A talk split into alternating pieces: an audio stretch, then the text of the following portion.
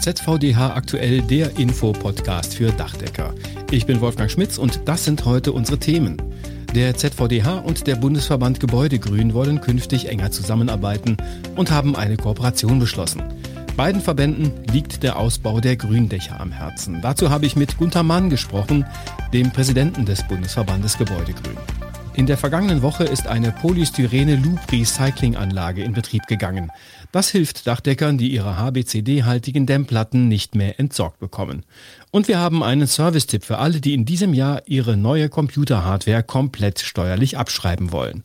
Herzlich willkommen und schön, dass Sie auch dabei sind. Der ZVDH und der Bundesverband Gebäudegrün, kurz BUGG, wollen künftig enger zusammenarbeiten und haben daher vor wenigen Tagen eine Kooperation beschlossen. ZVDH-Präsident Dirk Bollwerk hat gesagt, diese Kooperation werde der Schlagkraft Richtung Dach- und Fassadenbegrünung einen kräftigen Schub nach vorne geben. Ich bin jetzt verbunden mit dem Präsidenten und Geschäftsführer des Bundesverbandes Gebäudegrün, Dr. Gunther Mann. Guten Tag, Herr Dr. Mann. Hallo, Herr Schmitz. Herr Dr. Mann, damit wir Ihren Verband zunächst mal noch etwas besser kennenlernen. Wer ist in Ihrem Verband organisiert und was sind genau Ihre Ziele? Also wir sind kein klassischer Berufsverband, wir sind äh, eine Art Interessensvertretung, Fachverband in einem. Und unsere Mitglieder, die bewegen sich alle rund um die Dachfassaden Innenraumbegrünung, also um die ganze Bandbreite Gebäudebegrünung und sind sowohl Unternehmen, aber auch äh, Organisationen, Verbände, Personen, äh, Gutachter, Planende bis, bis zu Privaten und Studierende. Ähm, die Interesse haben, die direkt beteiligt sind als, als Anbieter, äh, als Zulieferer oder ähnliches, also alles rundum und ist auch bei uns Mitglied. Mit welchen Zielen sind Sie unterwegs? Ja, uns geht es vorrangig darum, einfach die, die Grundlagen, die Bedingungen für Gebäudebegrünung zu verbessern, um einfach die Verhältnisse, die, die Bereitschaft, Gebäude zu begrünen, dass die, ja, dass man einfach offener ist. Die Planenden, die Bauenden, die sollen das Thema kennen und sollen bereit sein, ähm, ja, es auch an, in Angriff zu nehmen, Vorbehalte abbauen, äh, Hemmnisse nehmen, vor allem informieren. Wie steht es denn mit der Dachbegrünung in Deutschland? Gibt es Städte oder Regionen, die da besonders gut dastehen? Ja, einerseits ja, andererseits sind wir recht gut aufgestellt. Also wir sind flächendeckend äh, gut aufgestellt, was, was Städte betrifft, die das Thema direkt oder indirekt fördern. Erfahrungsgemäß sind die Bundesländer Baden-Württemberg und Nordrhein-Westfalen ganz gut, was das Thema betrifft, weil da einfach auch die meisten Menschen leben und damit auch der Druck auf die Städte, die auch größer sind, da gegeben sind, in der Richtung was zu tun. Vorbildlich sind für mich Städte, die schon seit Jahren Dachbegrünungen in Bebauungsplänen drin haben oder auch mit Zuschussprogrammen fördern, wie Stuttgart, München. Die sind toll, aber auch Hamburg durch eine Gründach- und eine Fassadenbegrünungsstrategie äh, bringen viele gute Beispiele zutage. Was muss aus Ihrer Sicht noch getan werden, um es vielleicht noch grüner zu machen in Deutschland?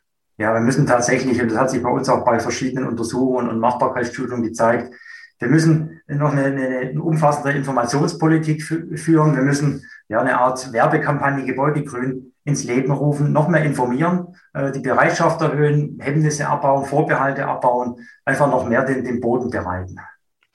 Grund unseres Gesprächs heute ist ja die Kooperation, die Sie gerade mit dem ZVDH geschlossen haben.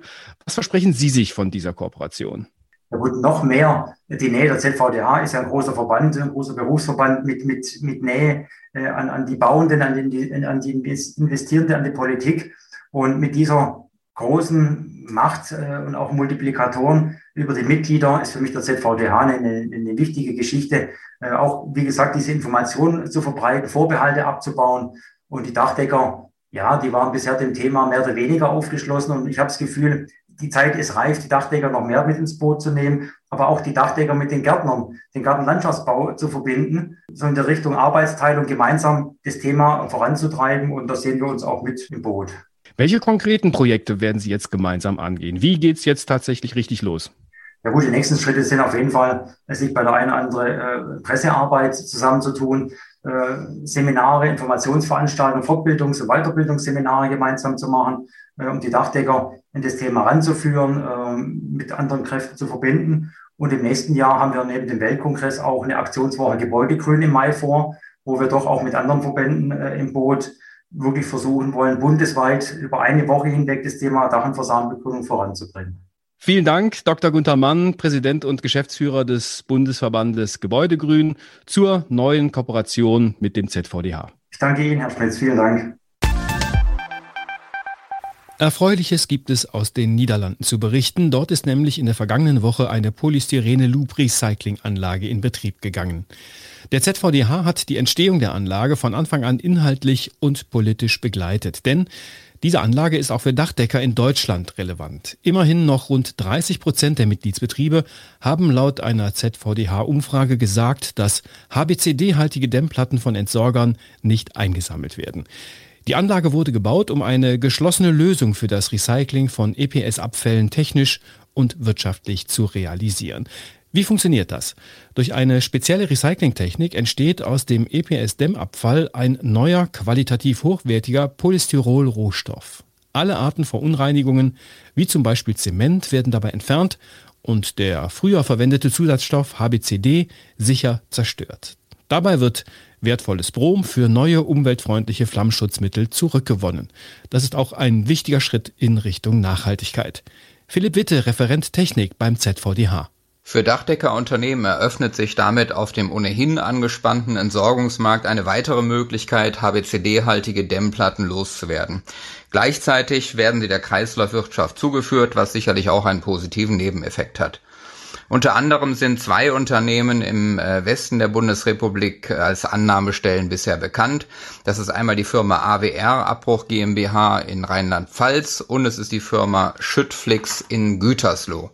Beide Kontaktinformationen sind auch der nächsten DDH-Ausgabe zu entnehmen. Wichtig ist jedoch, dass dem Material gewisse ja, Qualitätskriterien auferlegt sind. Ähm, das heißt, es dürfen nicht allzu viel bituminöse oder mineralische Anhaftungen vorhanden sein. Dazu gibt es ein Informationspapier, was auf dachdecker-technik.de einzusehen ist. Zum Schluss noch ein interessantes Thema für Ihre Steuererklärung bzw. Handelsbilanz. Bisher war es ja so, dass Sie Anschaffungskosten für Computerhardware, also beispielsweise PC oder Laptop, über drei Jahre abschreiben mussten, wenn das Gerät mehr als 800 Euro netto gekostet hat. Für Wirtschaftsjahre, die nach dem 31.12.2020 enden, also in der Regel ab diesem Jahr, können Sie für einen PC eine Nutzungsdauer von einem Jahr zugrunde legen und die Anschaffungskosten bereits in diesem Jahr in voller Höhe steuerlich abschreiben. In diesen Gewinnermittlungen können auch Restbuchwerte von Computerhardware, die in früheren Wirtschaftsjahren angeschafft wurden, vollständig abgeschrieben werden. Wenn Sie das steuerliche Wahlrecht dieser sogenannten Sofortabschreibung nutzen, dann stellt sich die spannende Frage, gilt dieses Wahlrecht auch für handelsrechtliche Zwecke? Nach Ansicht des Instituts der Wirtschaftsprüfer IDW ist das nicht der Fall. Die Schätzung der Nutzungsdauer müsse sich an den betrieblichen Realitäten ausrichten. Und nach Auffassung des IDW ist damit die Zugrundelegung einer Nutzungsdauer von nur einem Jahr für handelsbilanzielle Zwecke regelmäßig unzulässig. Handelsrechtlich zulässig ist es natürlich, wie bisher, wenn der PC ein geringwertiges Wirtschaftsgut ist, der Anschaffungswert also kleiner gleich 800 Euro ist. Wenn Sie also die Sofortabschreibung steuerlich nutzen, ohne dass das für die handelsrechtliche Bilanzierung gerechtfertigt werden kann, fallen Steuer- und Handelsbilanz auseinander. Daraus resultieren passive latente Steuern bzw. es entsteht das Erfordernis zur Bildung einer Verbindlichkeitsrückstellung für passive latente Steuern. Hier im Zweifel also zu gegebener Zeit den Rat eines steuerlichen Beraters einholen. Das war ZVDH aktuell, der Infopodcast für Dachdecker, Ausgabe 22. Juni 2021. Diesen Podcast gibt es alle 14 Tage neu, überall da, wo es Podcasts gibt. Empfehlen Sie ihn gerne weiter, der oder diejenige wird sich darüber freuen. Die Redaktion hatte Claudia Büttner, ich bin Wolfgang Schmitz, Ihnen eine gute Zeit.